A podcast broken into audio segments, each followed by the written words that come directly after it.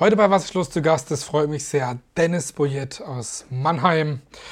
Ja, herzlich willkommen bei Was ist los?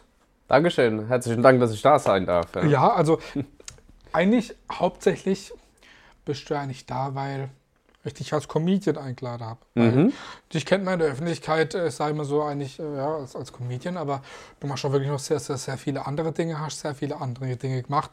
Bist schon wirklich sehr, sehr interessanter Mensch generell. Ich glaube, wenn man äh, sich mit dir unterhalten wird an der, äh, am Stammtisch, da könnte man lang schwätzen, oder?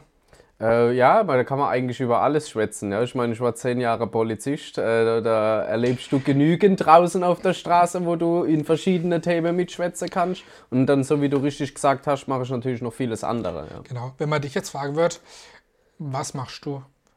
Was würdest du antworten? Ich mache eigentlich alles. Gefühlt mache ich alles. Das kenne ich. Ich ja. bin auch ein bisschen, ich mache auch alles. Ich bin der erste, also wenn man mich wirklich typischerweise beschreiben müsste, bin ich ein energischer Freigeist. Ja, das ja. Äh, klingt auf jeden Fall gut und äh, sicherlich auch treffend. Ja.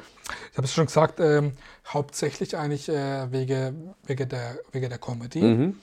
Ähm, machst du auch schon sehr lange. Hm, erzähl mal ein bisschen was, äh, wie du, wie du zur Comedy gekommen bist. Ich meine, äh, derjenige, der dich kennt, weiß, dass du äh, viel mit dem Polizeithema in Anführungszeichen gespielt hast. Aber erzähl genau. mal einfach ein bisschen was für, zu deinem ja, komödiantischen Werdegang. So. Ja, was soll ich da sagen? Also ich habe am 23.02.2018 habe ich meinen ersten Auftritt gehabt beim Jens Wienand bei Kunst gegen Bares. Ähm, ist noch gar nicht so lange her. Ja, gut. Doch, fünf Jahre fast, ne? Ja. ja. Hast du jetzt gedacht länger? Ja. Ja, okay, nee, bin ich nicht. Nee, okay. fünf Jahre. Wobei in der Comedy-Branche an sich ist das schon relativ lang. Ja?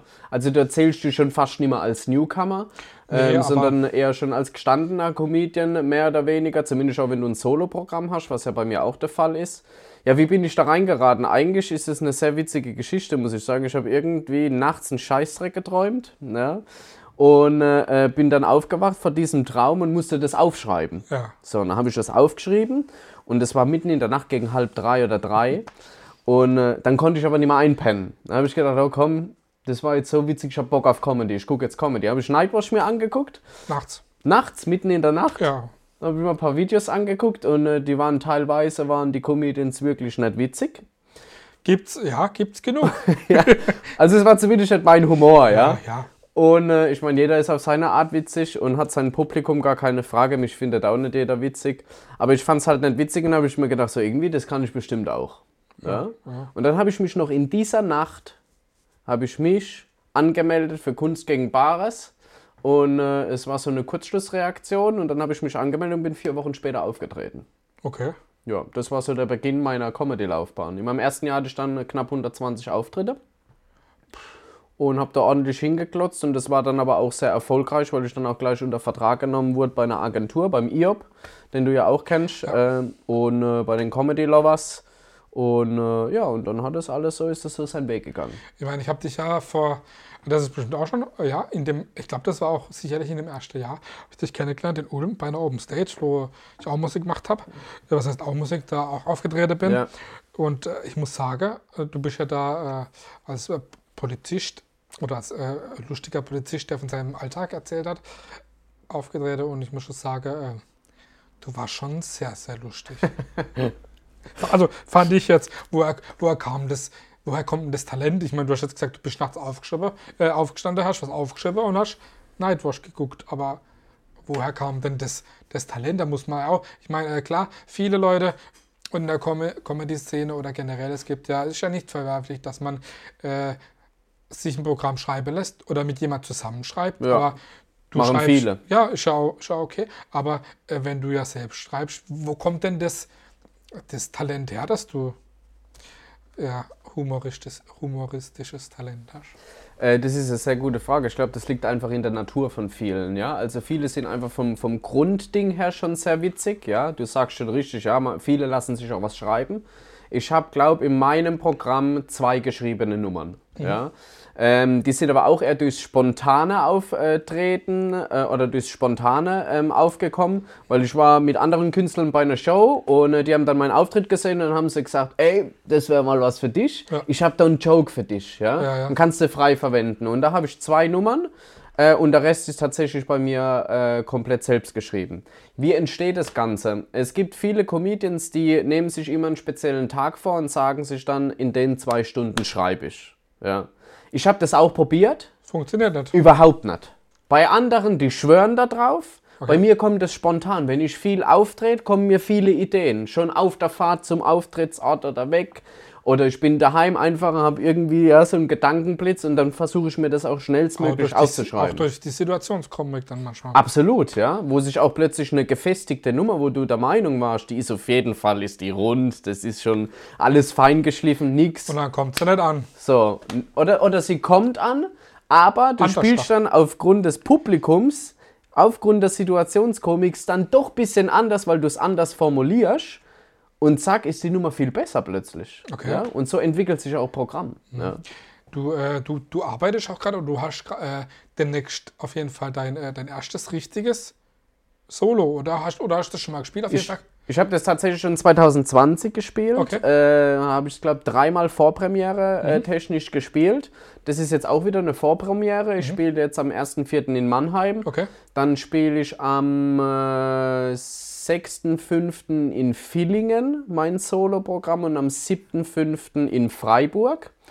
Genau. Und äh, das sind alles Vorpremieren und wenn jetzt alles mal normal läuft und nicht künstliche Unterbrechungen reinkommen, ähm, dann äh, so, werde ich nächstes Jahr auch auf Deutschland-Tour gehen mit dem Programm. Also das ist dann so richtig äh, Comedy-Show, 90 Minuten mit genau. äh, ja, zwei, zwei Sets mit einer Pause sozusagen. Genau, so genau. so, so wie man es halt kennt. So. klassisch, ja. Mhm, schön, auf jeden Fall. Äh, das ist ja eigentlich auch das, was als, wo man auch als Comedian, wenn man das wirklich ernst nimmt, mal hinarbeitet, oder?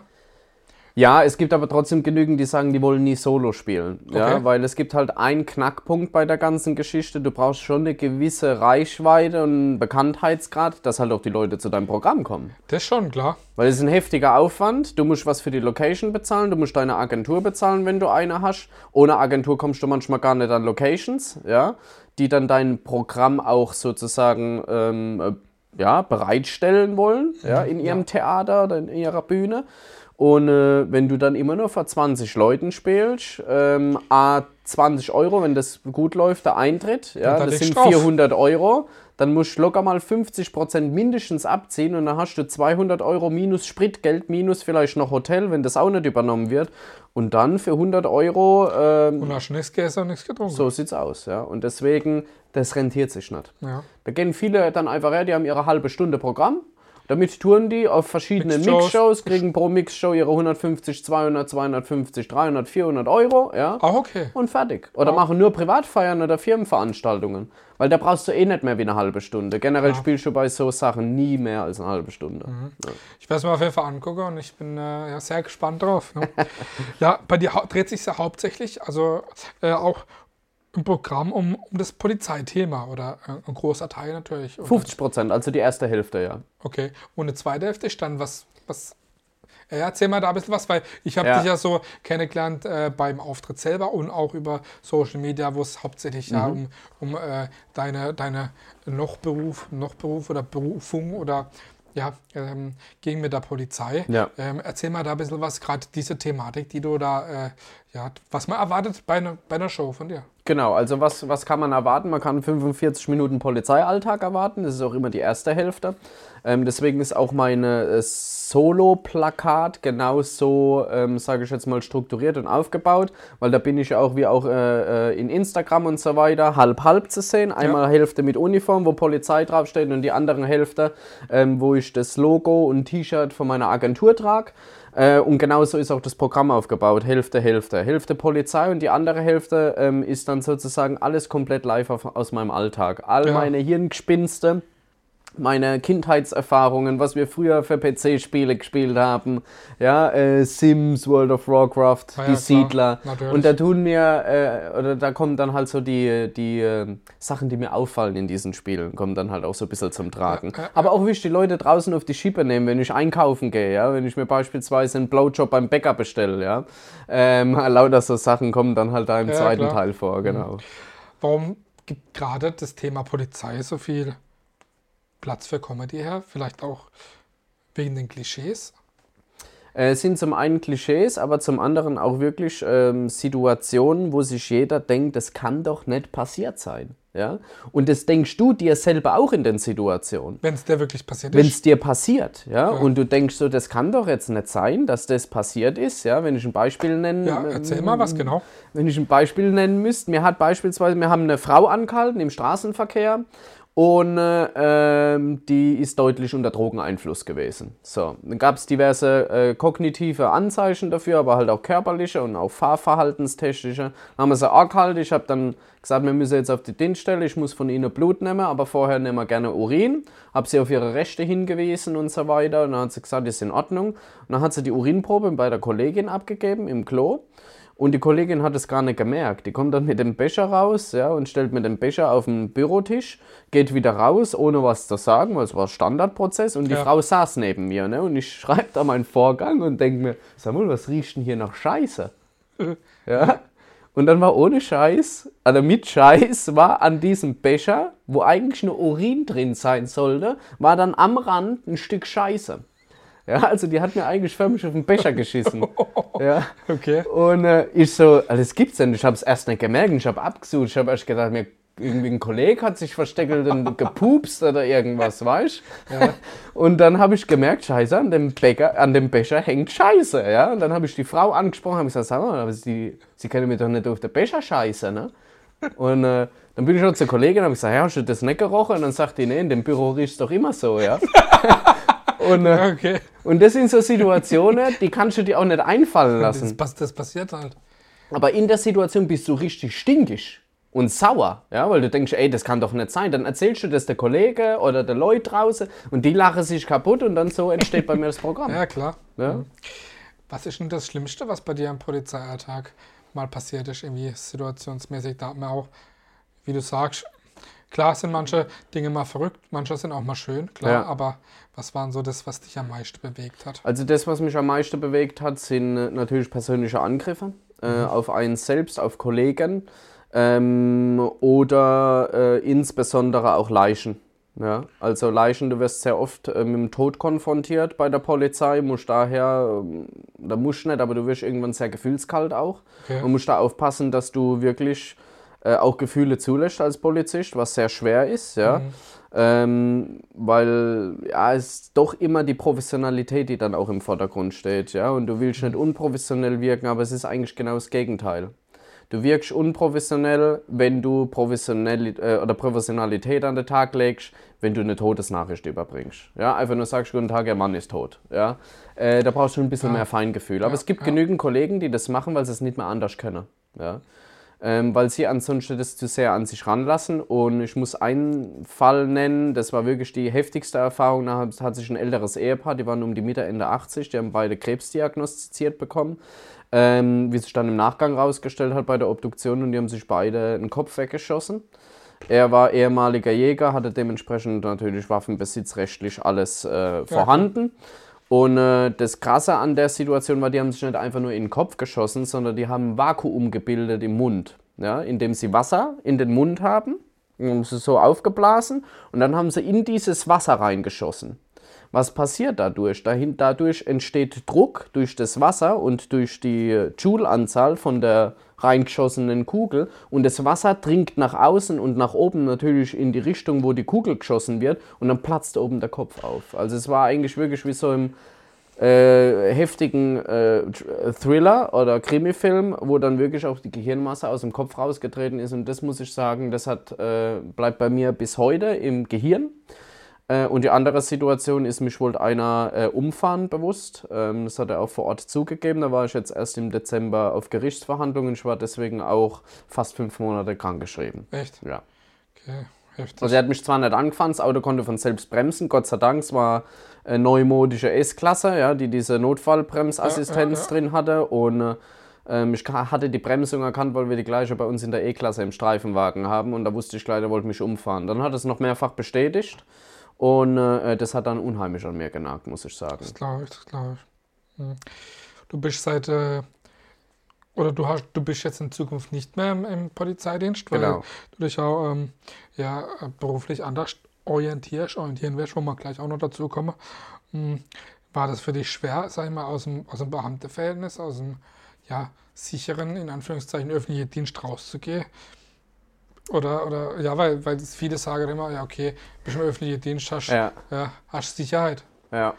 Ähm, das ist ein bisschen ein Irrglaube, hm, der da herrscht. Ich meine, du hast natürlich viele, viele, viele Vorteile.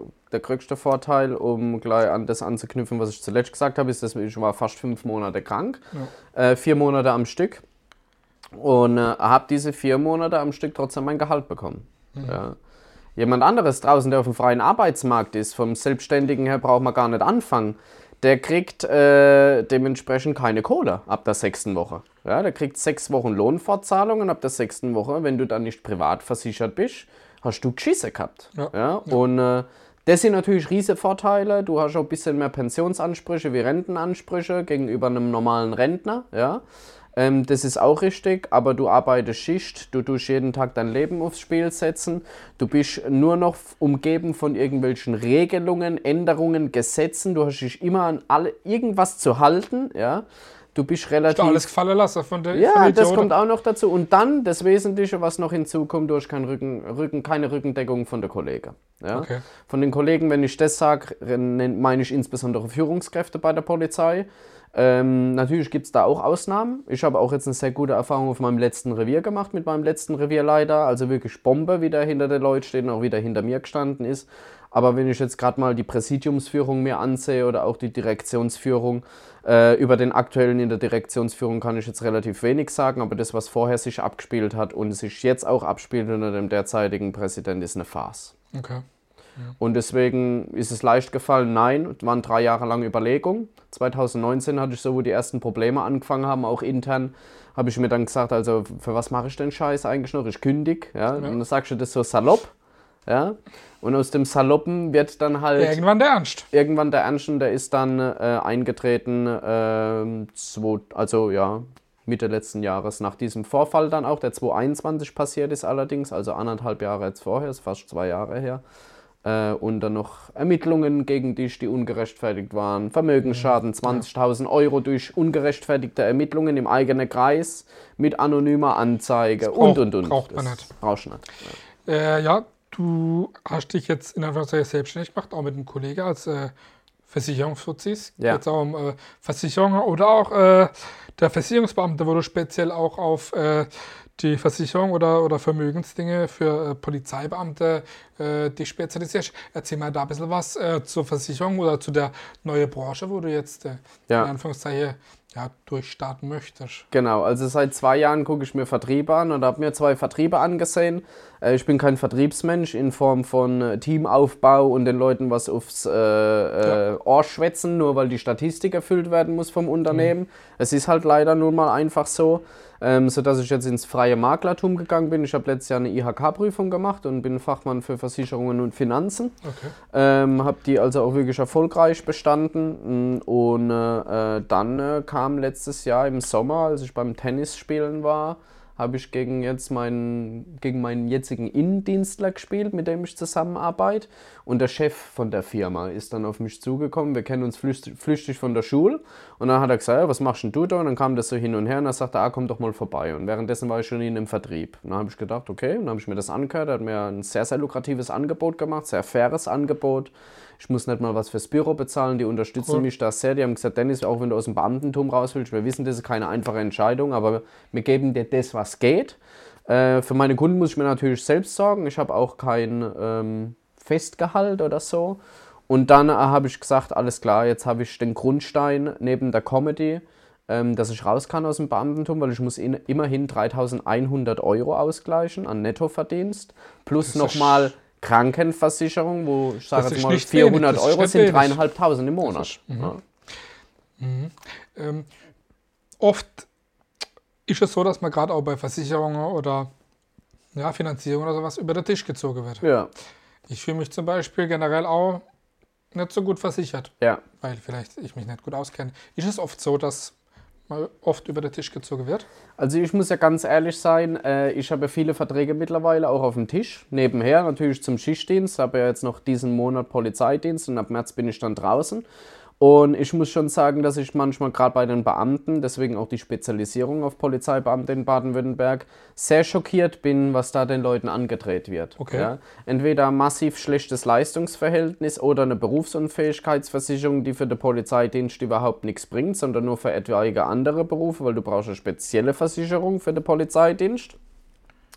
Das kann schon mal nicht sein, ja. Und äh, dann halt auch teilweise Preise, die da aufgerufen werden, wenn ich die dann vergleiche, wo ich dann teilweise 60% billiger bin. Ja. Ja. Mit, wohlgemerkt, immer mindestens gleiche Leistung, wenn nicht sogar meistens sogar noch besser. Ja. Und deswegen war dann auch für mich die Entscheidung ganz klar, freies Maklertum, ich kann den kompletten Markt anbieten, wenn ich möchte. Also das heißt dann, das bist nicht auf eine Versicherungsmarke, Nee. nee. sondern auf alles Nee, sozusagen. sonst hätte ich das auch nie gemacht, weil dann hätte ich ja bei der Polizei bleiben können, weil da sind die äh, Machenschaften teilweise ähnlich. Ach so, okay. Wird viel auf Statistik geguckt und dass man selber besser rauskommt. Aber der Kunde oder der Bürger, der ist oftmals nicht im Fokus. Ich gehe davon aus, dass äh, Dennis Boyette ein Künstlername ist, gerade wenn man als äh, Politist auftritt, ne? Oh, oh. Echter Name. Echter Name, echter bürgerlicher Name. ja. Echt? Ja. Okay, cool. Ähm, das war für mich ganz wichtig. Ähm, das habe ich auch so in Absprache mit meinem Management damals dann Okay. auch festgelegt, dass ich auch so rausgehen werde, weil viele haben Künstlername.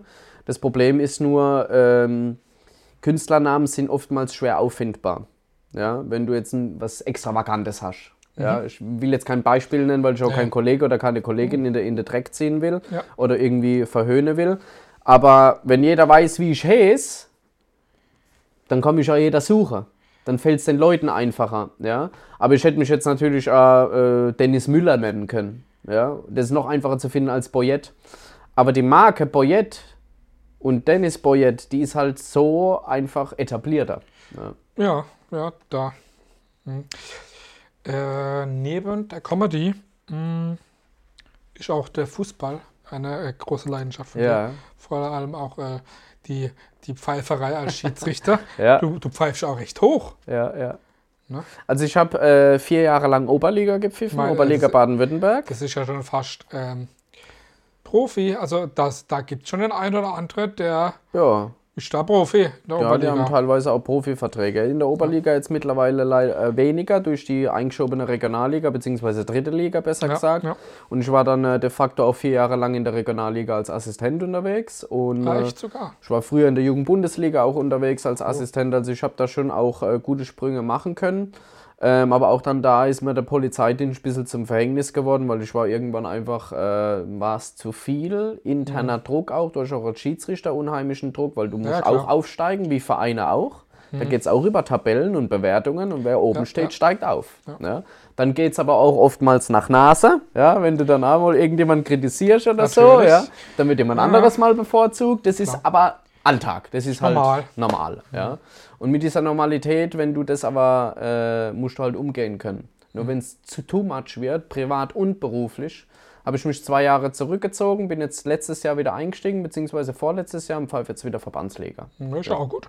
Ich meine, da woher kam denn, kam denn die Leidenschaft für die, ja, für die Schiedsrichterei? Oder ich meine, äh, ja, viele sind eher auf dem Platz der Kicker und du bist Mhm. vielleicht eher, weil du auch äh, als Politist für Recht und Ordnung sagt, gesagt hast, hast gesagt, okay, ich bin aber lieber äh, beim Fußball, der für Recht und Ordnung Nee, sagt. äh, die äh, Wurzeln sind schon ganz früh. Ich habe ja mit zwölf Jahren schon angefangen, Schiedsrichter zu machen, 2006. Äh, und äh, äh, bin dann fast 13 gewesen äh, bei der Prüfung. Und äh, das ist auch eher so entstanden. Ich war ein leidenschaftlicher Fußballer. Ähm, habe aber von Haus aus, von zu Hause nicht so die Förderung bekommen. Auch zu einem Verein gefahren zu werden. Der SV Waldorf hat mir damals ein Probetraining angeboten Okay. äh, in der Jugend. Ähm, ich müsste D-Jugend gewesen sein, konnte ich aber dann nicht wahrnehmen. Ich habe Angst gehabt, immer alleine irgendwo hinzufahren und fünf Kilometer waren dann als kleiner Knirps halt doch weit mit der Ja, Straßenbahn. Ja. Und äh, ich habe halt so das Gefühl gehabt, einfach meine Eltern wollen das auch nicht. Mein Vater war immer auf Montage, beziehungsweise zu dem Zeitpunkt war er eigentlich auch gar nicht mehr äh, mit meiner Mutter liiert. Ja. Meine Mutter hatte einfach jobbedingt, weil sie alleinerziehend war, auch gar nicht die Möglichkeit, mich da hingehen zu fördern, hatte zu dem Zeitpunkt auch kein Auto.